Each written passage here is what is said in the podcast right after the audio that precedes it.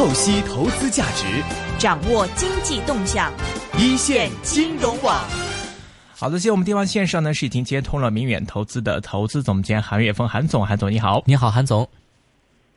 哎，主持人好，大家好。韩总，问问您最近在 A 股方面了？今天呃还算不错，今天是有一个上升来收市，升十七点，升幅百分之零点五四。最近的 A 股方面好像也是出现一些这个板块轮流炒作的感觉啊，像这个时不时的，像今天的一个眉飞色舞的一个表现，重金有色金属方面呢，这个资源板块又炒上了一轮。像之前的话呢，可能像锂电池行业在爆炒一转。现在的 A 股方面，您的点评怎么样？呃，A 股目前呢，主要的这个方向呢，还是一个就是呃，之前是消费，呃，像茅台这样的比较低估值的这些消费品，然后呢，呃，之后锂电池这些股票有一波上涨，嗯，呃，那么今天来看呢，主要就是钢铁还有有色，呃，煤炭这些这些在上涨，嗯，呃，这个这个上涨呢和周末这个环保的这个消息有关系。就是有一些地方环保加严，你像唐山呐这些地方，就是呃环保的这些政策进一步收紧。那么这个在原来的这个这些股票本这些公司本身呢，就由于去产能导致呢那个价格在上升，利润得到改善。那么在这个时候又有这个环保的信息，那可能这个去产能的这个力度进一步加大。那么支持这个呃大宗商品的这些股价的这个强度呢进一步增强，嗯，呃是由于这个原因导致这个市场今天有一个比较明显的表现。嗯，其实您看现在 A 股的这个板块轮动也好，或者是个别板块炒作的情况来好，投资者应该怎么来看待和应对呢？比如说像今天有色金属，投资者是可以考虑在未来时间、未来一段时间来选择一个现在的追涨，还是说，呃，板块轮动的话，如果相对于之前有出现回调的，比如说像刚才您提到的这个呃锂电池啊，可能会有一部分的这个回调的情况的话，您在投资建议部署方面来怎么样看待这些板块之间的轮动资金方面？的转移呢？呃，现在的这个板块的轮动是从呃五六月份以后，就是尤其是六月份以后，这个市场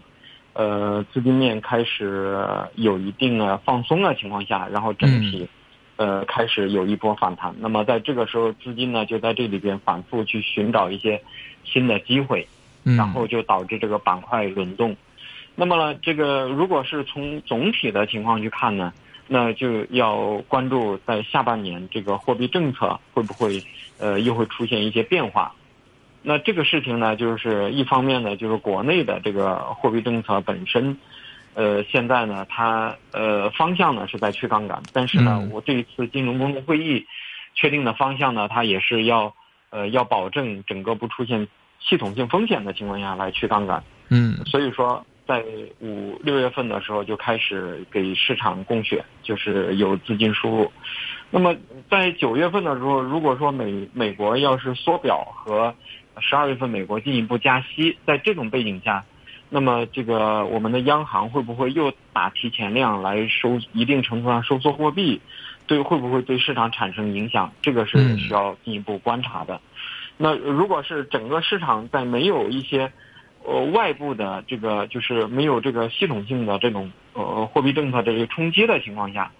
资金面如果能够持续的还支持这个市场呢，那么可能呃仍然会出现进一步的这种轮动，就是比如现在是呃又到了眉飞色舞，那么这些眉飞色舞这些公司，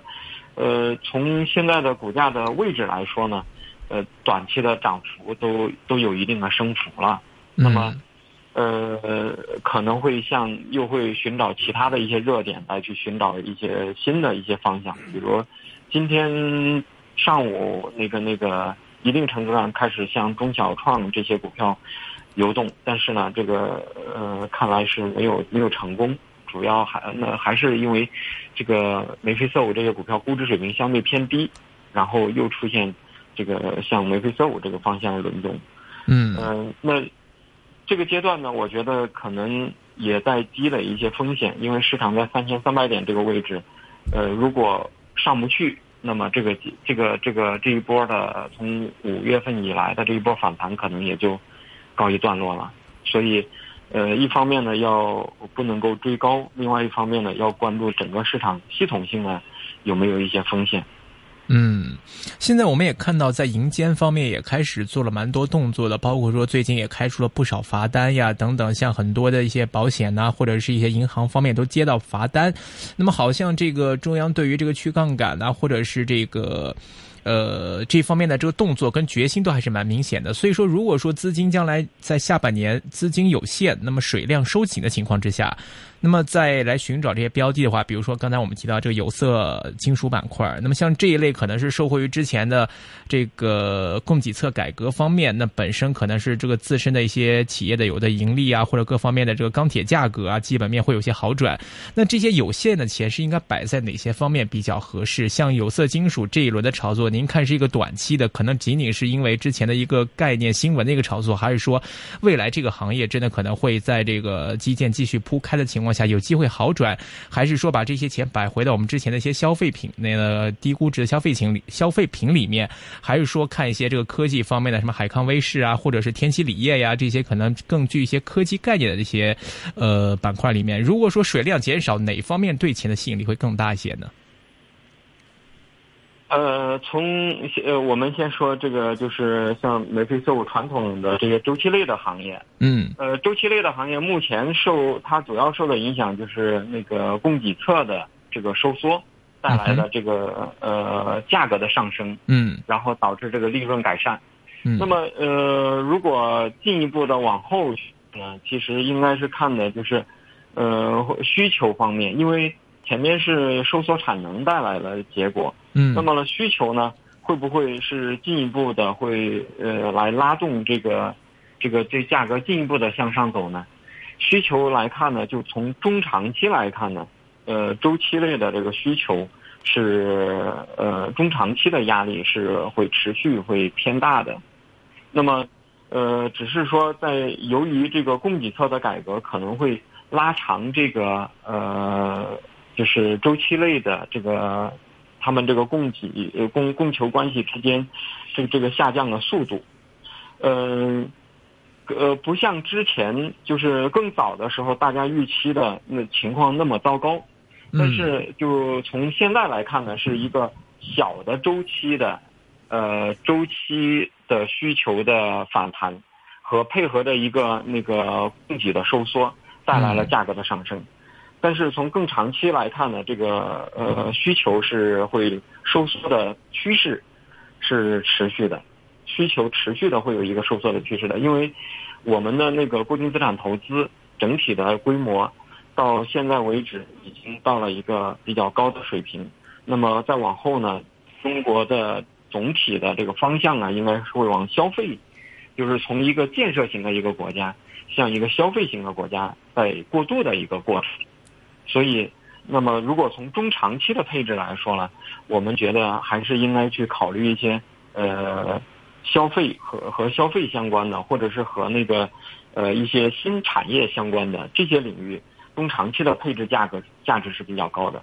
从短期来看呢，呃阶段性的这些股票，在它价格比较低的时候，然后那个情况没有原来那么糟糕的情况下。有会有一个比较好的价格弹性，但是目前这个价格弹性已经都逐步的在体现了。那么这个时候，我觉得呢，呃呃，再往后边还是应该要考虑一下风险的问题。嗯，尤其是当它上涨的幅度过大以后，一旦是呃整体的这个货币政策开始收缩，那对于这一类的股票也会有比较大的调整的压力。嗯哼。OK，那再说说这个，像刚才我们提到，像这个酒类的一些低估值消费板块，还有一些这个锂电池啊，或者一些科技方面的一些相关的一些标的的方面呢？呃，如果现在去看呢，只有科技类的公司，现在呢这个调整还没有结束，嗯，然后那个其他的这些股票都不同程度出现了一定的表现。呃，科技类的公司现在的，呃，因为这个这这市场的跷跷板效应。那么呢，这一类的股票本身原来的估值比较高，然后呢，那个呃一部分企业的盈利的预期没有原来的预期那么多，然后股价的呃下沉的压力还是比较大。嗯，你看那个创业从创业板的走势来看呢，这个调整也没有完全的结束。如果市场整体的出现呃一个资金面的收缩，那么可能是呃都会出现一定的调整。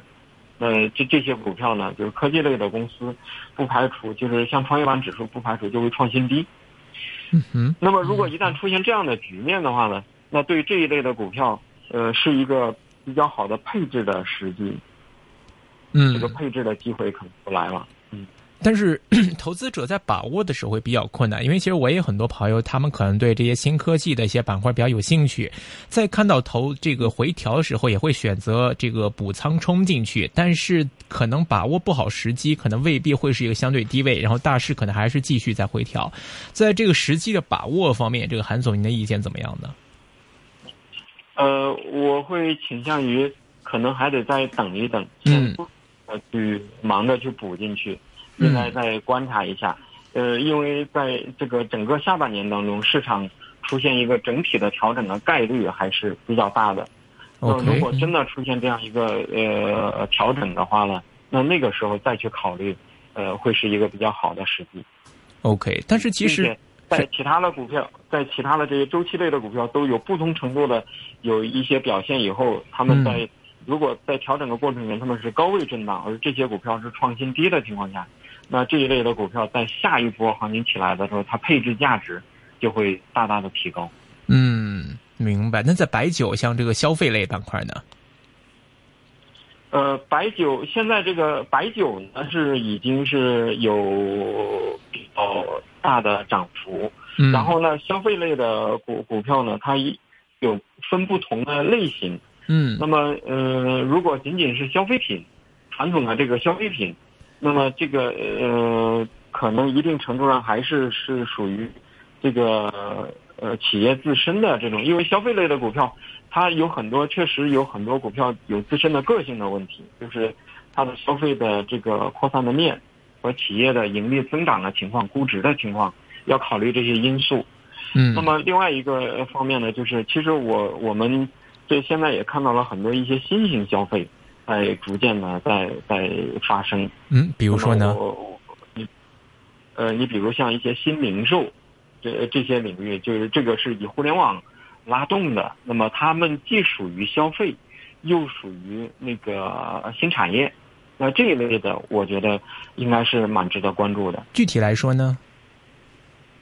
呃，具体来说，就比如像那个一些新型的。呃呃，有一些是没有上市的，我们谈一下没有上市的。你比如像那个阿里巴巴有有有一个盒马鲜生，那么这种新的零售模式，他们是呃改变了原有的那个那个业态的那个那个模式。那么这一类的呃消费呢，我们已经看到了他们在呃迅速的在扩散，尤其是在江浙地区在迅速的扩散。那么呢，在呃深圳地区呢，现在还是有很小的那个那个这样的业态在逐步的在布局。那么未来的两三年当中，这一类的业态的布局会非常的快，呃，它会再一次的改变我们的那个生活消费习惯。嗯，那这样的我觉得是非常值得关注的。OK。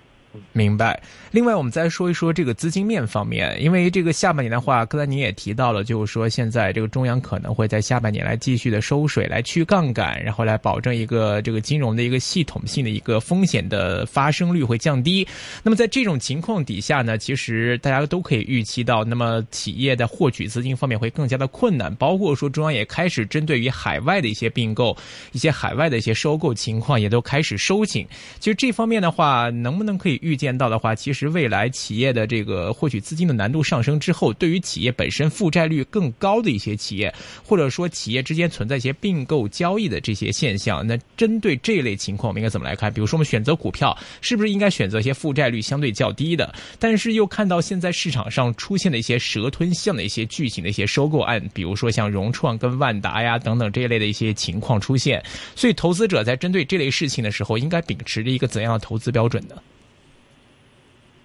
呃，是这样的，嗯，一个资产负债表呢，一定程度上反映了这个企业历史经营的结果。嗯。呃，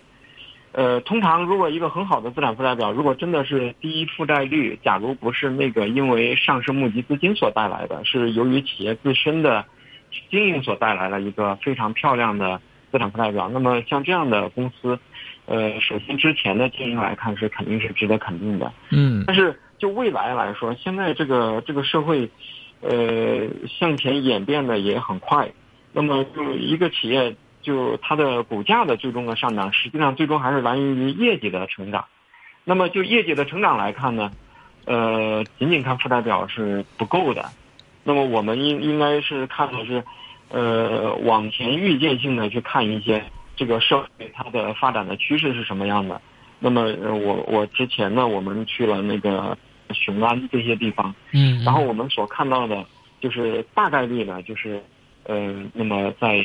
呃十九大以后，或者说未来的呃几年当中，那么我们的政府要推动的仍然是让我们的这个经济结构要有一定的呃方向性的一些调整，就是说传统的经济现在我们所看到的呃传统的经济，它现在是采取呃供给侧改革，然后通过去掉过剩产能，来保证一些大型的呃都就是传统经呃传统的这些企业，让他们不出现问题，然后改善他们的那个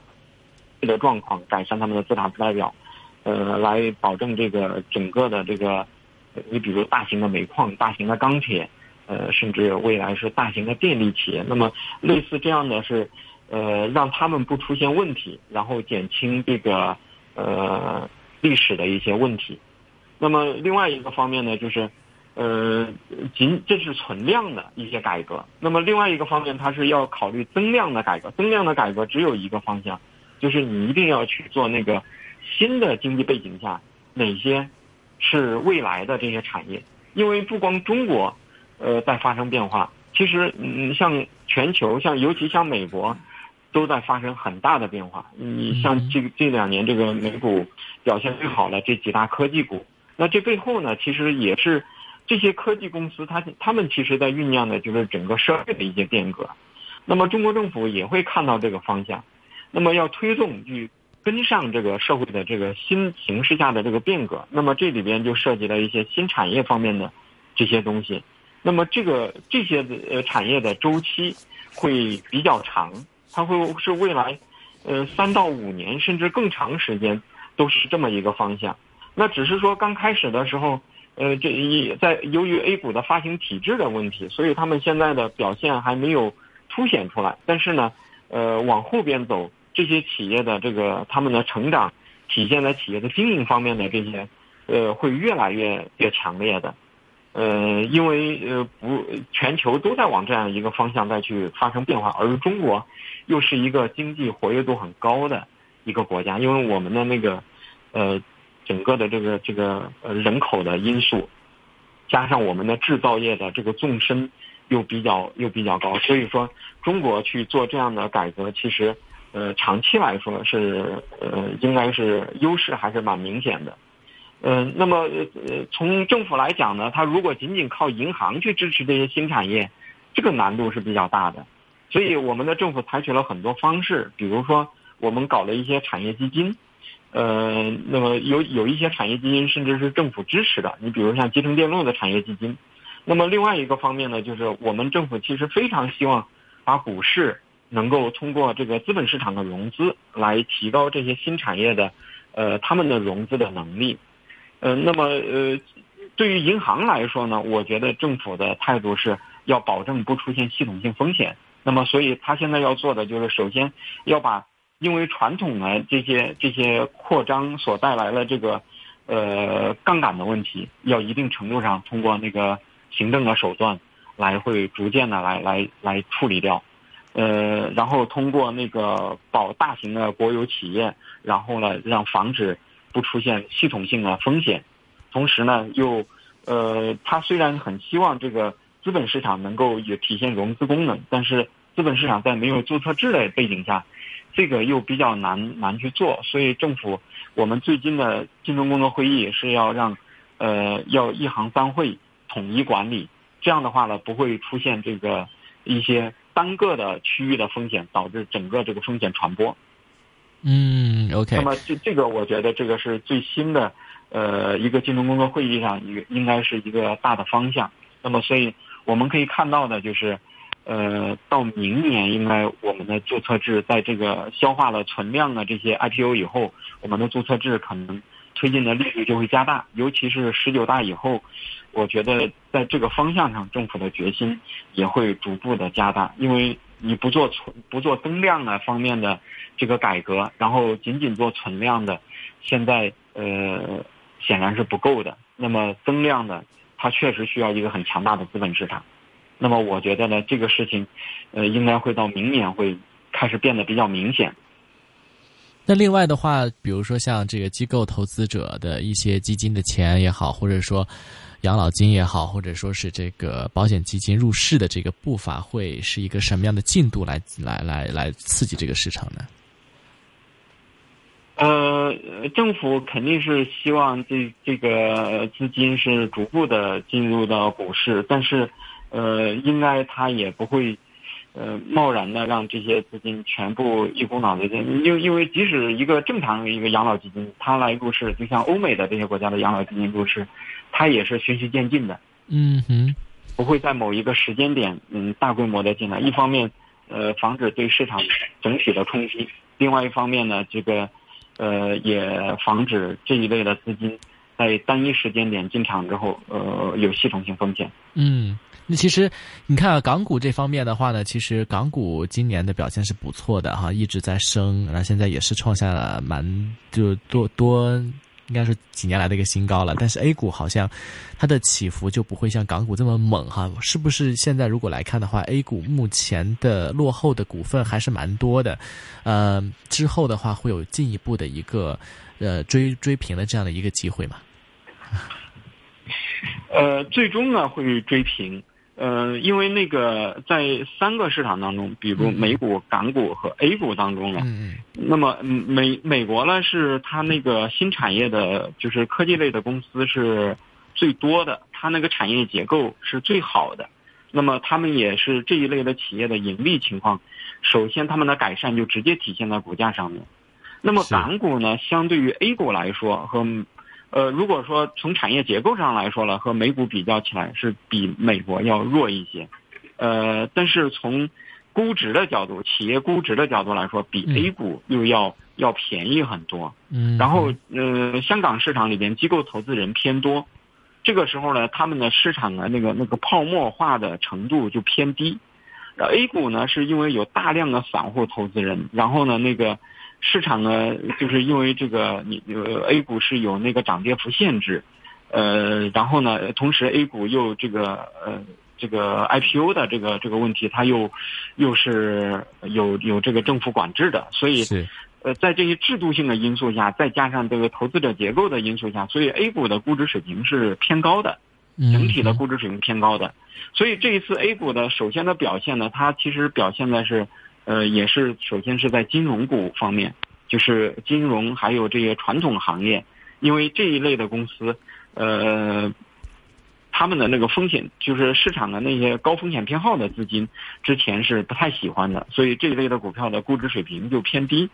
那么，呃，现在呃来看呢，就是呃，因因为市场在预期这个注册制，在预期这个呃，这个这个逐渐的。就是前面呢，又因为那个那个重组的这个事情，呃，减弱了，所以这种 A 股的风险偏好得到了压制，所以呃，创业板的股价呢，也就是创业板整整个指数走势呢，就是偏弱一些。